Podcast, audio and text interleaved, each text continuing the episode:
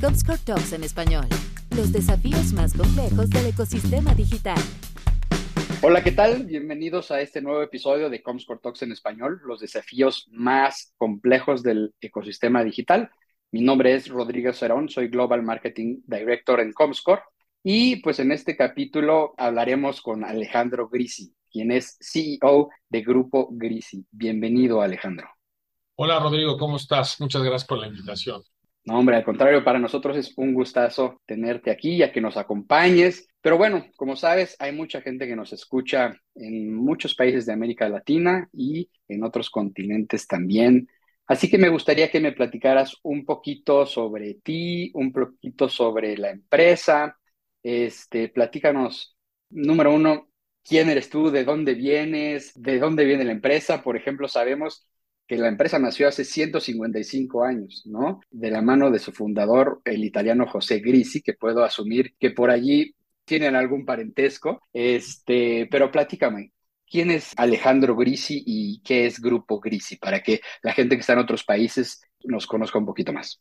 Sí, cómo no, mira, yo soy Alejandro Grisi, pertenezco a la quinta generación después del fundador de la familia, que hoy la empresa sigue siendo una empresa con capital familiar.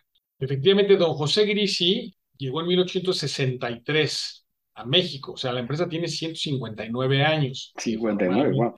El año que entra eh, celebraremos los 160 años, de ser posible. Y él era un italiano farmacéutico que llegó a México por aras del destino cuando vinieron las tropas francesas a México. Y él era un farmacéutico que tenía varias fórmulas magistrales en aquella época tenía un producto que se llamaba el Emplasto Monopolis, precisamente de José Grisi, y otras. Y cuando se decide quedar en México, abre unas droguerías. Una droguería que se llamaba Droguería El Factor, que estaba en la calle del Factor en aquel momento, en el centro de la Ciudad de México. Posteriormente se llamó Droguería Grisi, donde vendía fórmulas magistrales hechas ahí en la droguería por José y también vendía muchas representaciones europeas de productos y todo tipo de productos, lo que se vendía antiguamente en una droguería, que era una farmacia en general, y vendían todo tipo de remedios. De hecho, es una droguería muy bonita que estaba en la calle de, estaba en el centro. Y bueno, yo pertenezco a la quinta generación, yo llevo aquí ya 32 años trabajando, empecé desde asistente de marca de la marca Ricitos de Oro, y bueno, ya durante 32 años al final me tocó en la parte de ser el director general del grupo Grisi. También trabajan aquí algunos primos, dos primos que también son de la familia. Y en general, bueno, pues hay un, accionistas que vienen descendientes de las familias de, de, don José Grisi, luego de Blas Grisi Pietrasanta, luego de Alfredo Grisi Solórzano y posteriormente mi papá y mis tíos que ya, ya fallecieron, pero que estuvieron aquí muchos años trabajando en la empresa. Y básicamente, te concluyo, Grisi es una empresa farmacéutica de origen farmacéutico y muy especializada en los últimos 50 años en higiene y belleza.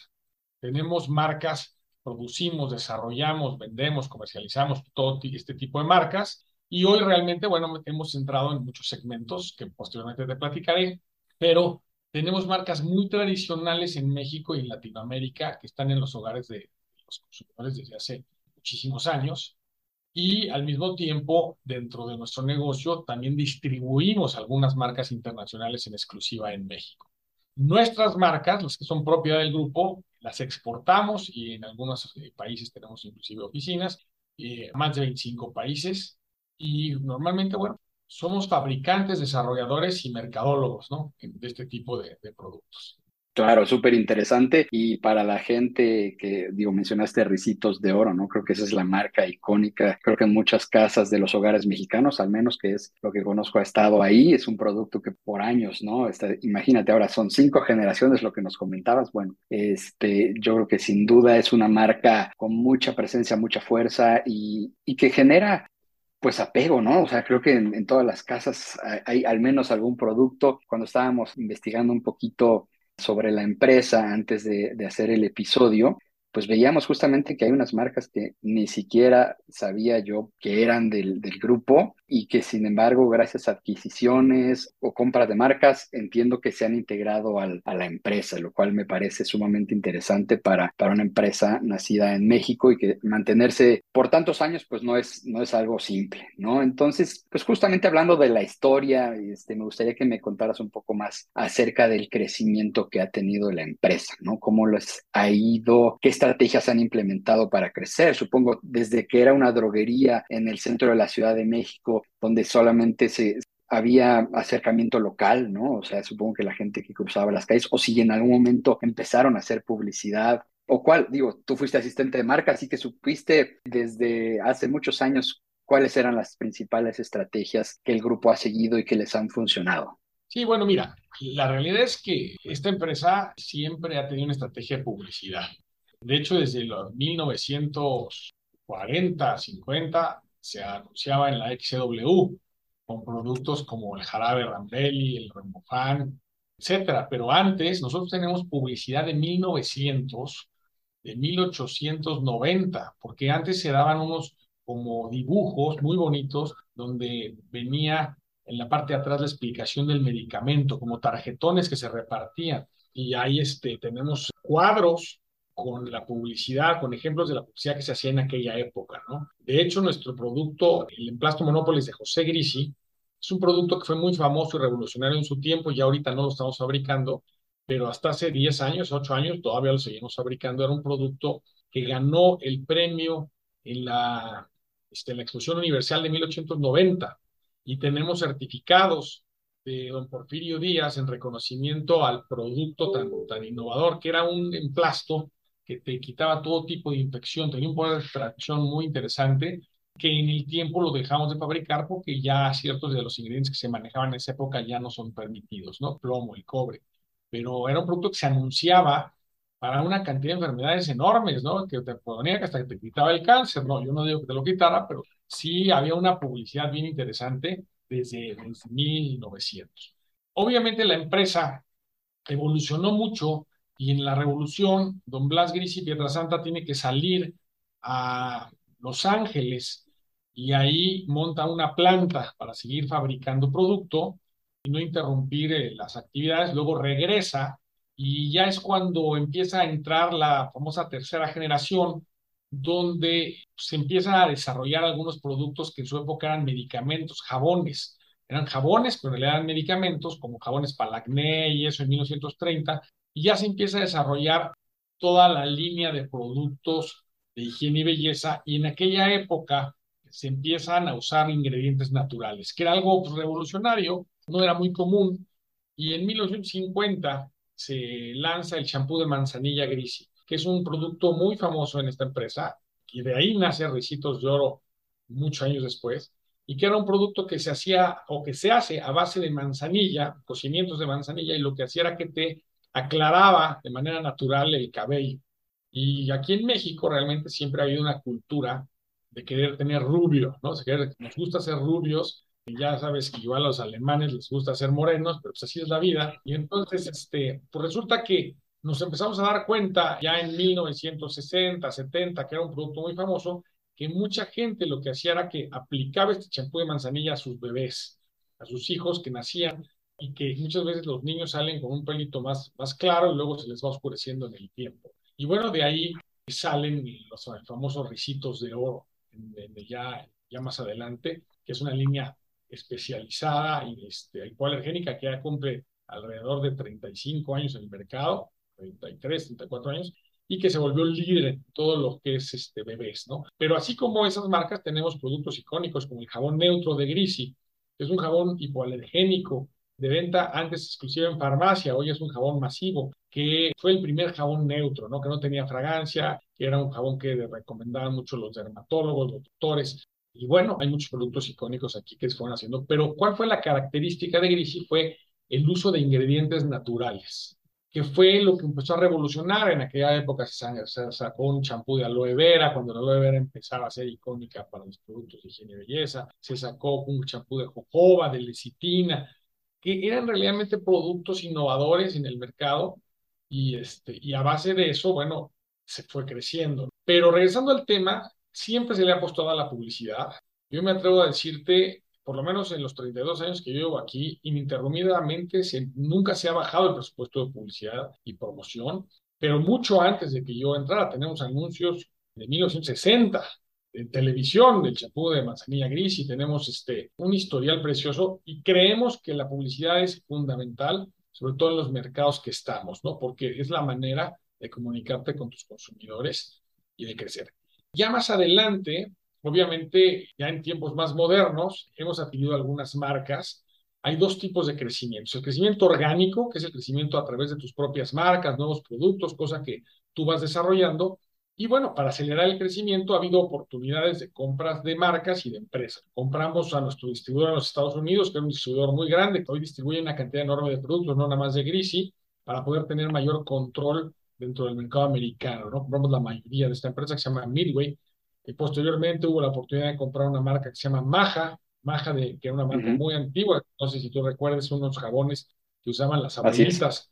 Es una línea bien completa que se vende en 30 países y bueno, posteriormente ya hubo adquisiciones dentro del ámbito de productos superiores alimenticios, como es el caso de Cibus, de Nature's Life, y posteriormente ya Heinz, Capent, Eclipsol, y ahora unas nuevas adquisiciones son PERT este, y Punk Líder Natural.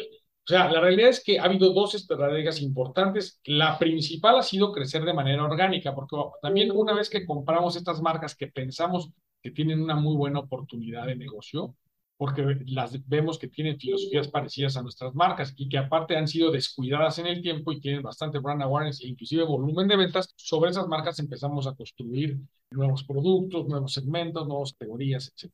Entonces tenemos ambos crecimientos y la parte internacional que también pues fue muy importante para el desarrollo. Hace 30 años exportábamos a, a Estados Unidos solamente al mercado hispano y a un país de Centroamérica. Hoy te digo orgullosamente, te digo que vendemos en más de 25 países de manera formal, o sea, invirtiendo en publicidad y promoción, porque creemos mucho en que las marcas son como los hijos, los tenemos que cuidar, los tenemos que invertir, etcétera, ¿no? Entonces tenemos hoy campañas en Colombia, en España, los cinco países de Centroamérica, en Estados Unidos, en México, y somos nosotros responsables de hacer esas inversiones porque finalmente son marcas propiedad del grupo. Claro, no, me parece sumamente interesante. Ustedes podrían tener su propio museo de la publicidad, ¿no? O sea, con todos los años y años de creativos este, y campañas que han ejecutado, sería súper interesante y sería una muestra muy clara de la evolución de la publicidad hasta nuestros días, ¿no? Y pues bueno, sabemos que la herramienta de la publicidad es muy buena para llegar a un público objetivo y sobre todo, pues ante la competencia, ¿no? Este, porque ¿Cómo hacen ustedes para diferenciarse con la competencia? Que sabemos que, a ver, o sea, hay muchas marcas de bienes de consumo específicamente para healthcare y sin embargo han sabido ustedes destacarse. ¿Cuál ha sido su estrategia? Mencionabas por allí el tema de los elementos, ¿no? O sea, la composición de, de los productos, utilizar este, materias primas naturales, etcétera. ¿Cómo comunicas eso o cuál ha sido la estrategia para diferenciarse con la competencia? Bueno, miren, a nosotros la gente nos reconoce mucho por la funcionalidad y calidad de nuestras fórmulas, ¿no? O sea, estamos convencidos que todo lo que debemos prometer en los productos se tiene que cumplir, ¿no? Si decimos que el producto aclara, tiene que tener una funcionalidad de aclarado, si, tanto en piel como puede ser la concha nácar o en cabello como la manzanilla, si decimos que humecta, humecta. Entonces, eso ha sido muy importante porque realmente nuestros consumidores se vuelven fieles a muchas de nuestras formulaciones. Entonces, no engañamos. En esta empresa creemos mucho en que lo que se promete en la publicidad y en los empaques es lo que debe ser, ¿no? Y eso nos ha hecho ser una empresa de verdad. Aquí desarrollamos las fórmulas, fabricamos la gran mayoría de nuestros productos, no el 100% por capacidad, sí fabricamos una parte muy importante de nuestros productos bajo controles de calidad. Estamos muy convencidos que nuestros competidores son muy fuertes, son empresas transnacionales globales, entonces tenemos que diferenciarnos, tenemos que eh, ofrecer eh, ingredientes innovadores, tenemos que ofrecer fórmulas este, que funcionen. Por ejemplo, en el Ricitos de Oro nosotros tenemos una tapa sonaja este, que no tienen otros productos. Tenemos una historia atrás de este producto, que son los Ricitos de Oro y los tres ositos buscamos siempre sacar nuevas fórmulas, ¿no? Porque no nos podemos quedar siendo manzanilla. Entonces, en Trocitos de Oro permanentemente estamos lanzando que con agua de coco, que con lavanda, lechuga, para que el niño pueda dormir, diferentes segmentos de producto. Por ejemplo, no existía un gel para bebé, no existía y hace eh, alrededor de 12, 15 años se nos ocurrió y nos decían los compradores, oye, pues es que los bebés nos ponen gel. Yo creo que sí se les ponen y finalmente es un segmento súper grande. Entonces, siempre buscamos cosas nuevas, innovadoras, diferenciadas a precios competitivos. No somos los más baratos, pero tampoco somos los más caros. Creo que tratamos de, darles a la gente calidad por el precio que compran sus productos. Y bueno, ahora sí que tenemos que ser originales en nuestras campañas, en nuestra manera de comercializar, pues para poder ser seleccionados por los consumidores.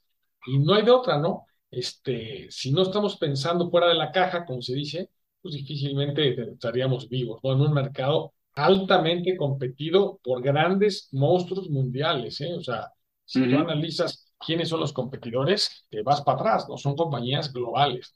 Sí, es lo que me llama mucho la atención, ¿no? O sea, competir tú a tú con grandes marcas multinacionales no es algo sencillo. Y también nos hablabas de, de una expansión entiendo principalmente a Latinoamérica y al mercado hispano en Estados Unidos, en qué otros continentes están o de dónde surgió esa cultura de la expansión o desde cuándo y cómo evolucionó hasta cómo está configurado hoy. Ese es por un lado. Y por otro lado, pues todas esas campañas que hacen localmente, todo lo gestionan desde México o tienen oficinas en cada uno de los países donde ustedes tienen presencia y se hacen locales esas campañas. ¿Nos puedes platicar un poco sobre esto? Sí, mira, nosotros empezamos a exportar de manera natural a Estados Unidos porque la gente conocía nuestra marca. Esa es la realidad, ¿no? O sea, el mexicano que se iba a vivir allá normalmente pide sus productos, ¿no? Sobre todo la gente primera generación y luego muchos de tercera generación regresan. Entonces, antes de que yo entrara aquí ya se exportaba, se hicieron esfuerzos importantes para poder de manera legal, porque muchas veces esa exportación ni siquiera la mandábamos nosotros, se iba ahora sí que como dicen, por cajuelazo a la California. Y de ahí sí realmente vimos que había mucha demanda de nuestros productos y empezamos a exportar a, Estados Unidos en aquella época y había las famosas carnicerías, ahí una, los, este, ahí los cash and carries, que eran como pequeños mayoristas en los Estados Unidos, que vendían productos mexicanos. ¿Qué productos? Pues vendían grisi, vendían vitacilina, vendían este, sal de uvas picó, todos aquellos productos que son muy tradicionales, teatrical de aquella época y que buscaban. Posteriormente, eh, la verdad, bajo un esfuerzo enorme, empezamos a tratar de tener una mejor distribución en los Estados Unidos, porque aparte los hispanos ya no estaban nada más en California y en Texas, ¿no? Y en México, y empezaron a, emigrar a todos lados. Hoy los Estados Unidos hay más de 45 estados, los Estados Unidos 40, hay una gran población hispana ya no es el, Estados Unidos de hace 20 años donde todos creíamos que estaban en los tres estados del sur, del sur de los Estados Unidos. Y hoy, pues fue cuando detuvimos la decisión en aquella época de empezar a abrir mercado en el mercado formal a través de una compañía que se llamaba Midway, se llama Midway, donde empezaron a venderle a Kmart y a, y a Walmart en aquella época bajo un planograma de hispanos y bueno, sobre eso alguna vez decidimos eh, invertir, la compañía tenía problemas económicos, comprar una parte de las acciones de esta empresa, participar en el consejo de administración, se decidió abrir una bodega en California, teníamos una bodega en Houston y se decidió empezar a entrar ya de manera formal a Walgreens, a CVS, a, a expandir de manera importante. Muchos años después, terminamos comprando la mayoría accionaria de Midway. Midway opera de manera independiente a Grisi, y hoy es la compañía, vamos a llamarle líder de importación y distribución de productos para hispanos en el mercado farmacéutico, de OTC sobre todo, y en el mercado de higiene y belleza, con más de 30, 40 mil puntos de venta. ¿Por qué? Pues porque se le venden a todas las grandes cadenas. ¿Qué ha pasado con el hispano hoy? Pues ya no nada más son mexicanos, son colombianos, son ecuatorianos, son puertorriqueños, son dominicanos y hay una población de 60 millones de gente que si fuese un país, fuera el país económicamente más grande de habla hispana en términos económicos, más que España. Entonces, bueno, ¿qué ha pasado? Bueno, pues Grisi también pues, es una opción para, de primera generación, pero el de segunda, pues dice, oye, yo ya, mi papá usaba Grisi, pero ya no sé qué es Grisi, y el de tercera igual regresa. Entonces, desde hace muchos años decidimos empezar a invertir fuertemente en publicidad de nuestras marcas en los Estados Unidos. donde efectivamente adaptamos anuncios hechos en México a los Estados Unidos, quizás anuncios más cortos, de 15 segundos, con un idioma a veces más hacia el hispano, porque se ha creado una nueva cultura, que es la cultura mexicoamericana. Y no nada más en televisión, sino que empezamos a hacer eh, internet, empezamos a tener este, influencers, porque los influencers de allá son diferentes. Y para no hacerte el cuento largo, tenemos campañas 360 muy importantes. No todas nuestras marcas están en los Estados Unidos, pero las marcas que consideramos que tienen mayor crecimiento. Y hoy, efectivamente, después de México, Estados Unidos es el mercado más grande. Al adquirir Maja, Maja era una marca muy consumida en el este de los Estados Unidos por los puertorriqueños, los cubanos y toda la parte de Nueva York, Florida y. Además de que algunos mexicanos la conocían. Entonces ahí, por ejemplo, hacemos una publicidad diferente y nos, localizamos más en, en la regional del este.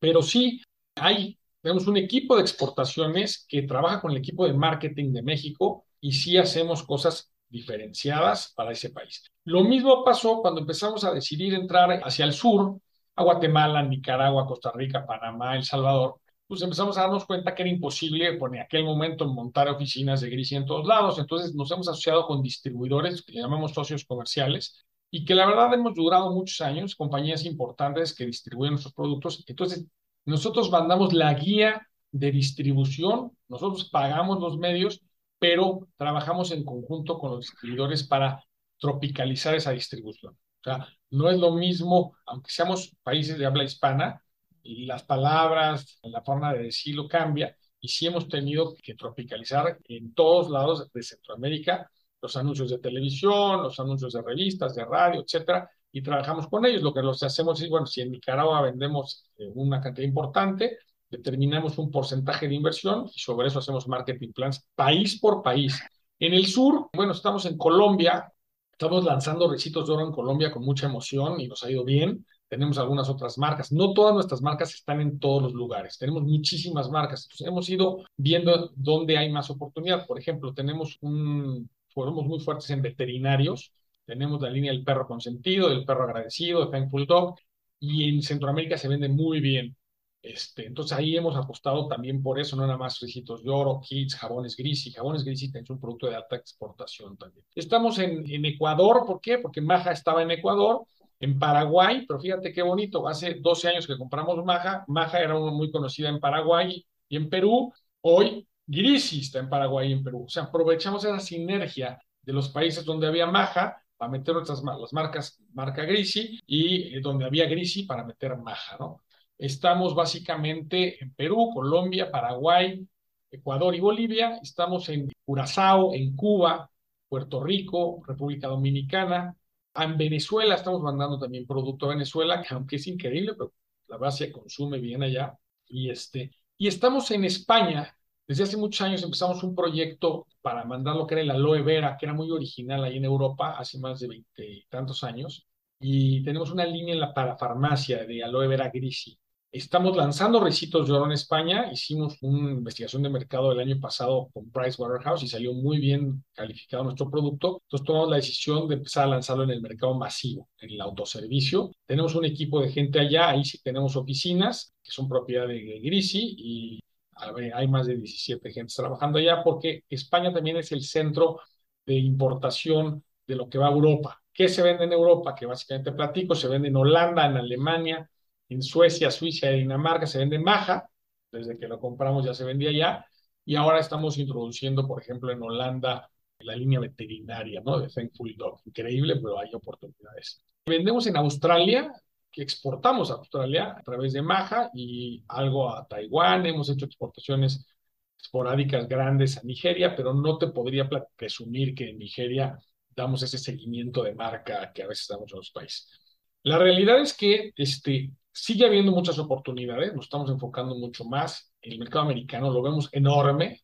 O sea, Estados Unidos, después de ver el crecimiento que tuvo Midway en estos veintitantos años que hemos participado con ellos como accionistas, y de ver los volúmenes tan grandes que se mueven en el mercado americano, creemos que hay oportunidad muy fuerte para nuestras marcas en Estados Unidos. Ricitos de Oro crece doble dígito todos los años en Estados Unidos.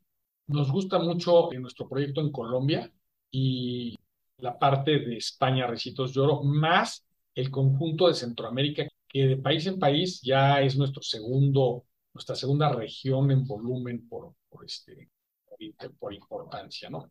Digo, en realidad es muy divertido, pero sí efectivamente, pues, al momento que te internacionalizas, pues tienes que hacer cambios en tus productos. Por ejemplo, los productos que van a Europa tienen otras presentaciones, en Holanda están en holandés, en, Alemania en alemán, en Estados Unidos es bilingüe, algunas presentaciones cambian y en el tiempo han surgido productos que solo se lanzan para ciertos países, como es el caso de la aloe vera que te platiqué en España.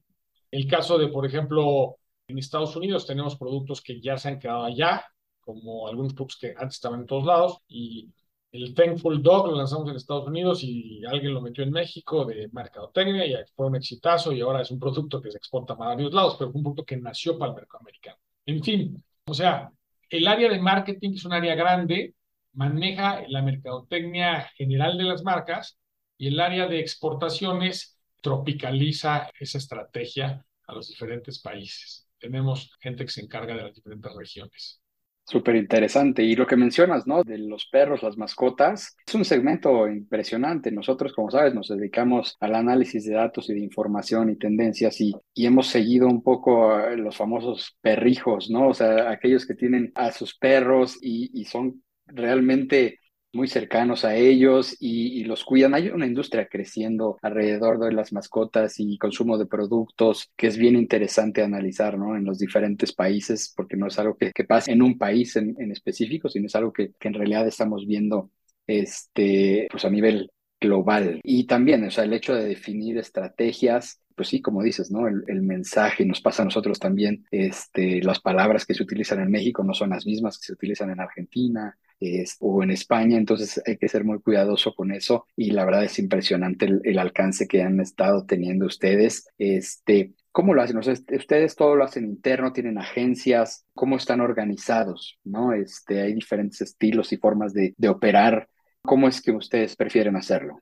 Mira, nosotros tenemos varias agencias de publicidad como tal, y antes teníamos dos grandes, una manejaba todo un segmento de farma, porque tenemos productos farma, más veterinarios y otra. Hoy ya la verdad hay más. O sea, la realidad es que tenemos todo el segmento de niños y bebés trabaja con una, que es un segmento grande porque es Greasy Kids y Capent, y así sucesivamente, ¿no? En la parte de, piel, que es jabones Greasy, Heinz, Shower Gels, etcétera, trabaja. Así, vamos cambiando de acuerdo a la estrategia. Tenemos varias agencias de publicidad que trabajan directo con el mercado. Tenemos una agencia de medios que trabajamos hace ya varios años, se llama PHD, una agencia internacional que nos maneja toda la estrategia de medios.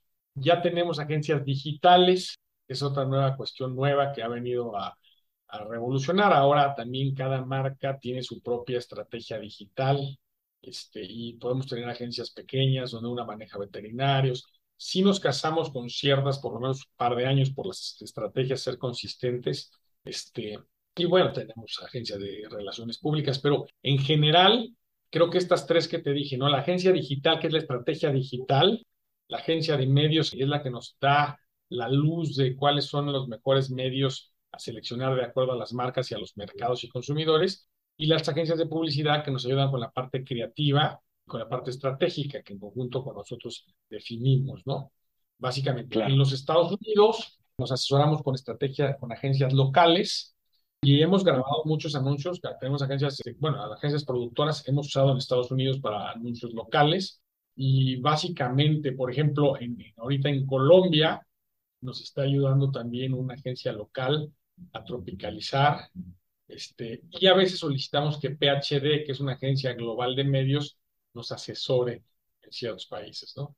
Pero sí, o sea, realmente nos ayudan las agencias digitales, nos ayudan en la estrategia de influencers, la, estrategia de, medios digitales, que como tú sabes es mucho más complicada por la variabilidad y el número tan grande de posibles canales, etcétera, ¿no? Claro, y qué bueno que mencionas el tema digital, que como sabes es nuestro core business. ¿Qué consideras tú que que fue esa evolución. O sea, estamos hablando de una empresa de 160 años en donde pues literal empezaron con televisión, radio, o sea, han, visto la historia, han acompañado la historia de los medios ustedes en realidad. Entonces surgen los medios digitales, surgen las redes sociales. ¿Consideras tú que ustedes fueron early adopters en temas digitales? ¿Fueron siendo reactivos? ¿Están todavía en aprendizaje? ¿Cómo consideras que ha sido esta evolución de, un marketing más tradicional, por llamarlo así, a un marketing más digital? Mira, nosotros sí, te voy a aceptar que nos fue costando mucho tiempo irle metiendo más a lo digital, porque éramos, éramos veníamos de todas aquellas campañas masivas, ¿no? Este, que ya mencionaste, los, los medios tradicionales, como le llaman.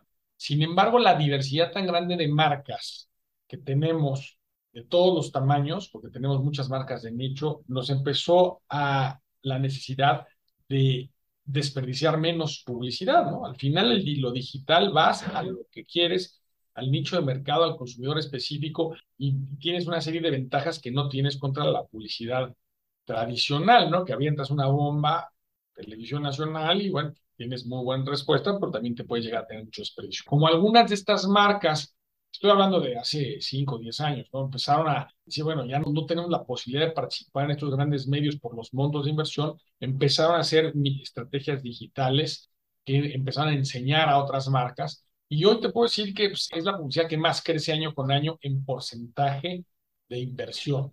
Todos los años crecemos en general el total de la compañía de inversión, pero Obviamente, el share de participación de los medios, digitales gana participación año con año.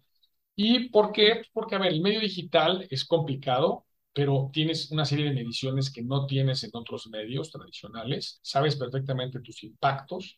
Sabes, llegas exactamente a la gente que te interesa llegarle. Por ejemplo, nuestra marca Folcres busca gente de tal a tal edad se le empieza a caer el pelo y entonces esa gente tiene que tener un cierto poder adquisitivo porque es una marca que es minoxidil y te cuesta 500 pesos. Entonces, en vez de desperdiciar todo lo que desperdiciabas, te vas directamente a atacar a tu consumidor. Aparte, la parte digital te da la posibilidad de comunicarte con los consumidores, o sea, tener ese retroactivo que muchas veces no tenías en los medios tradicionales. Creo que siguen siendo importantes. ¿eh? Yo creo que la mezcla es lo, lo ideal y luego hay una serie de herramientas pues de, de influencers, de redes sociales, de que donde los chavos hoy están metidos, porque hoy la realidad es que el consumo de este tipo de redes sociales es enorme en términos de tiempo, sobre todo con la gente joven, muchos jóvenes están metidos en su teléfono. Entonces ahí, este, pues nos hemos metido cada vez más. Nos ha costado entenderle, nos hemos asesorado de, de nuestras agencias digitales. Es un tema interesante, no es nada más invertir por invertir. Este, obviamente el aprendizaje cuesta, pero hemos tenido experiencias muy buenas de resultados donde hemos visto, por ejemplo, cómo parte de nuestras campañas en Estados Unidos terminan en Amazon, cómo se crece la, la venta directa basada en que ciertas apps que invertimos los redirigimos a los consumidores a las plataformas de e-commerce y se ve directamente la compra, ¿no? O sea, en fin, ¿no? Este, pues sí, es, un tema, no te puedo presumir que seamos early adopters, no tampoco fuimos los últimos, pero hoy sí somos muy, muy proactivos y hoy sí todas nuestras marcas tienen un pedazo de digital, unas más que otras. Por ejemplo, ahí te va. Veterinarios es una marca con una gran oportunidad en los medios digitales porque los pet lovers se identifican en sus comunidades y el cuidado del perro y qué le pongo y qué hago, etcétera, ¿no? Parte de bebés ha crecido mucho también, este, de la mamá que busca informarse, en fin, pero este, pues es, es el cambio de estilo de vida de los consumidores, que es lo que permanentemente estamos estudiando para poder llegarles de manera más, este, mejor, más directa y más rentable.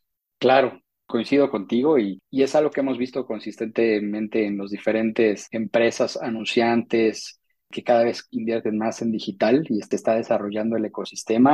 Y quería, ahora que mencionaste el tema de influencers, te comparto por ahí un, un, tema personal. Ahora que estoy estudiando el doctorado, estábamos analizando un paper de 2009, justamente que hablaba sobre los influencers. Y justamente analizábamos qué tanto era vigente hasta la fecha el tema de influencers. En aquel entonces, pues bueno, era, estaba muy naciente, realmente yo creo que era de los principales, los, los primeros papers que había. Y ahora, por otro lado, vemos literal vas en un parque y hay gente ya grabándose, mostrándose algo a su audiencia, ¿no? Más allá de si son gente famosa o no, están trabajando en crecer sus audiencias y cada vez estos influencers se han convertido en un medio también de difusión, porque pues al final hemos visto que, y se analizaba en ese paper, que la publicidad directa, al final se cuestiona un poco sobre la voz de quien lo está diciendo, porque lo dice la, voz directa de la marca. Sin embargo, cuando lo dice un tercero, pues tienes como una mayor disposición a creer a esa persona o tener cierta afinidad con sus valores.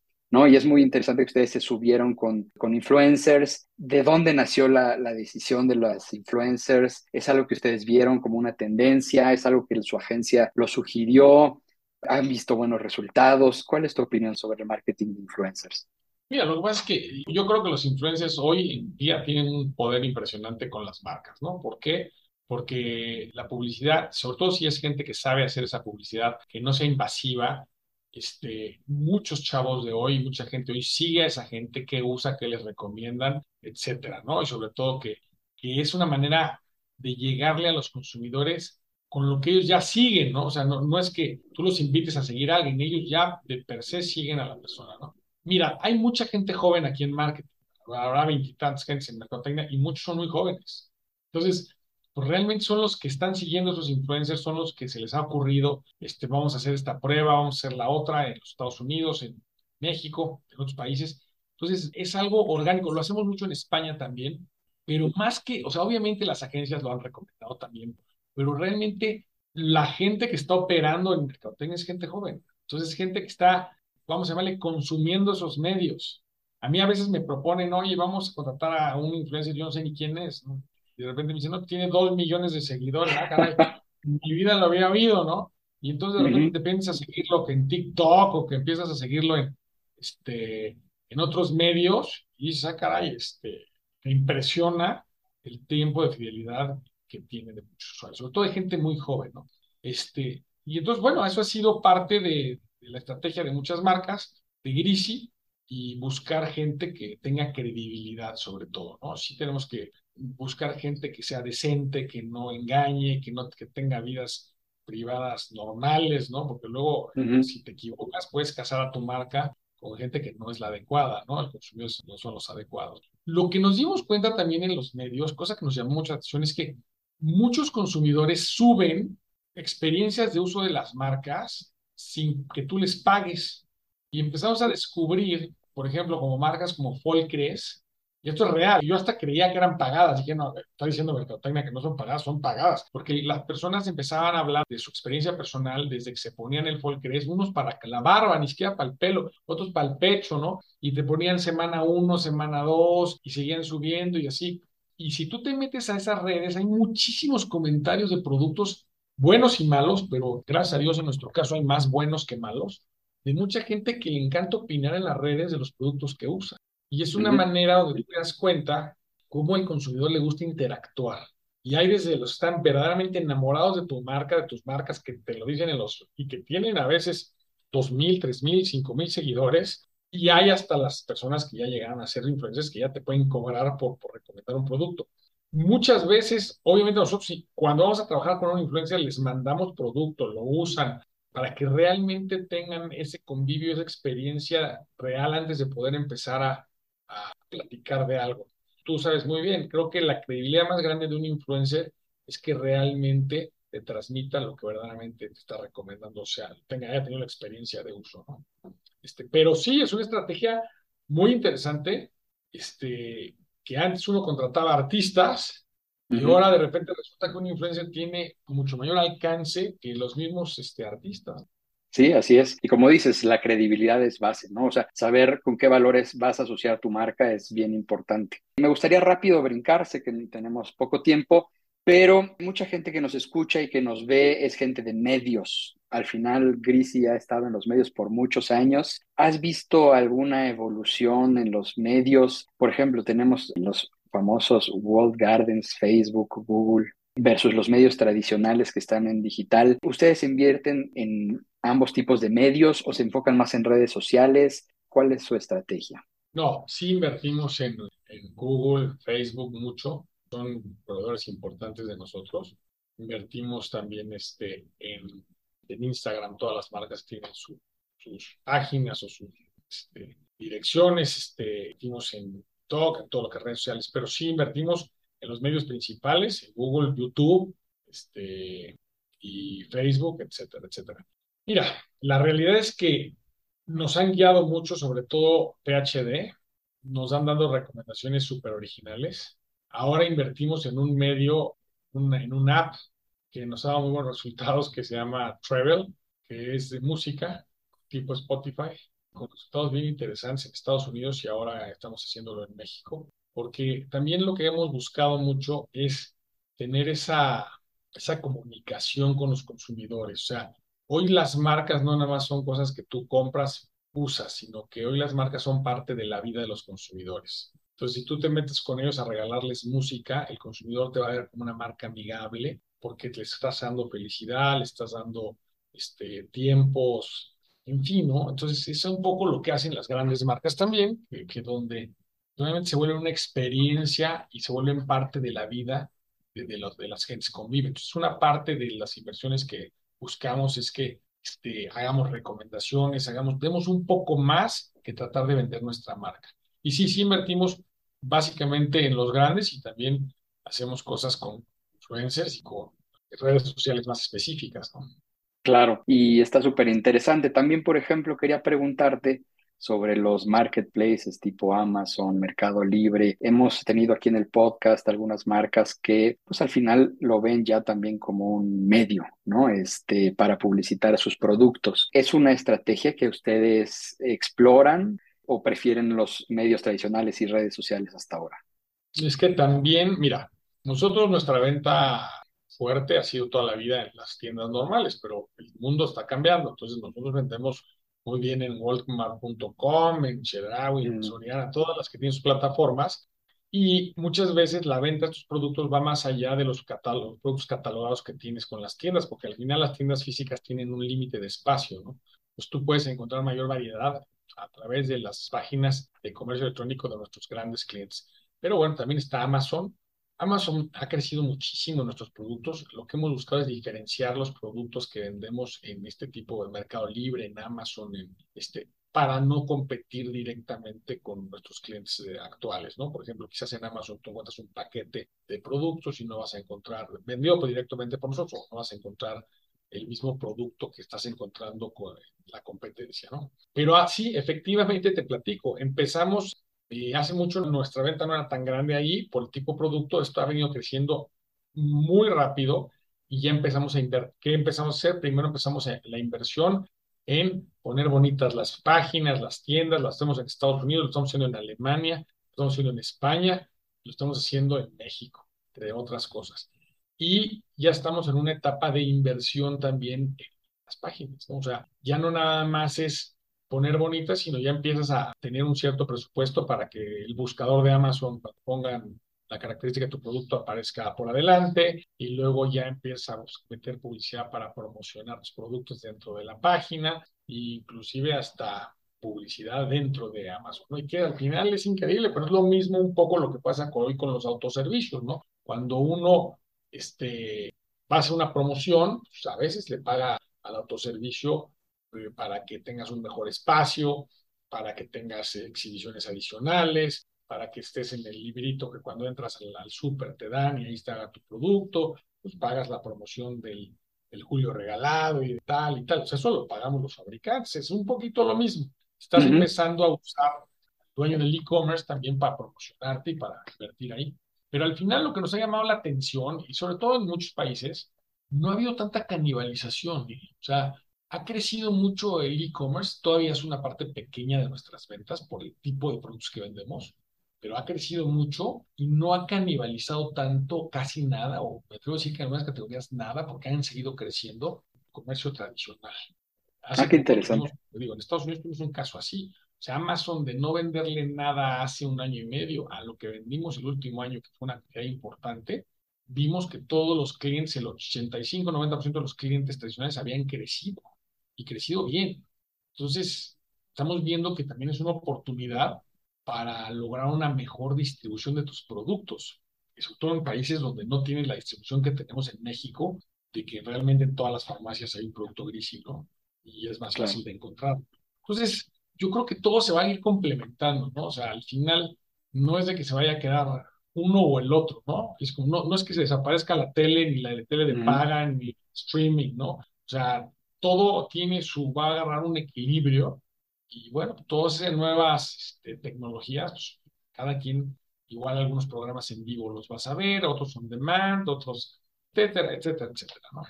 Sí, coincido contigo. Al final es un elemento para llegar de distintas formas a la gente. Hay gente que prefiere un medio versus el otro. Al final es una manera de llegar a más gente.